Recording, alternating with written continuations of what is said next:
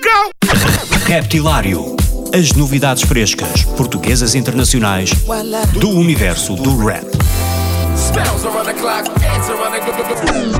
Das rimas mais originais dos MCs aos beats mais pesados dos produtores. Dos grupos mais conhecidos aos novos talentos do underground. Terça-feira, às 22 horas na NIT FM, com Ricardo Farinha.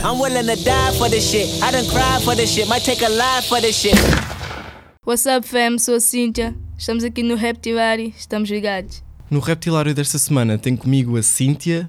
Ela tem se tornado rapidamente nas últimas semanas, ou, ou vá, nos, nos últimos um mês e tal, dois meses, um, um novo fenómeno dentro da, da música urbana em Portugal.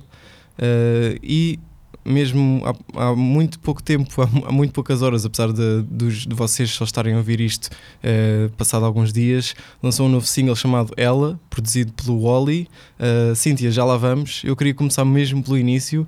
Uh, tu tens 17 anos, certo? 18, 18. Já fizeste 18, yeah. ok. Uh, quando é que começaste a fazer música? De que forma? Porquê? Como é que isso aconteceu? Foi com os meus 17 anos e um tropa meu dizia, ah, vais a fazer um som, e aí fizemos um som. Okay. Digo sempre fiz porque tipo, é sempre a mesma cena. Foi uma cena boa yeah. natural? Yeah. Ok, mas já consumias muita música há muito tempo? Yeah, sempre ouvi música, né?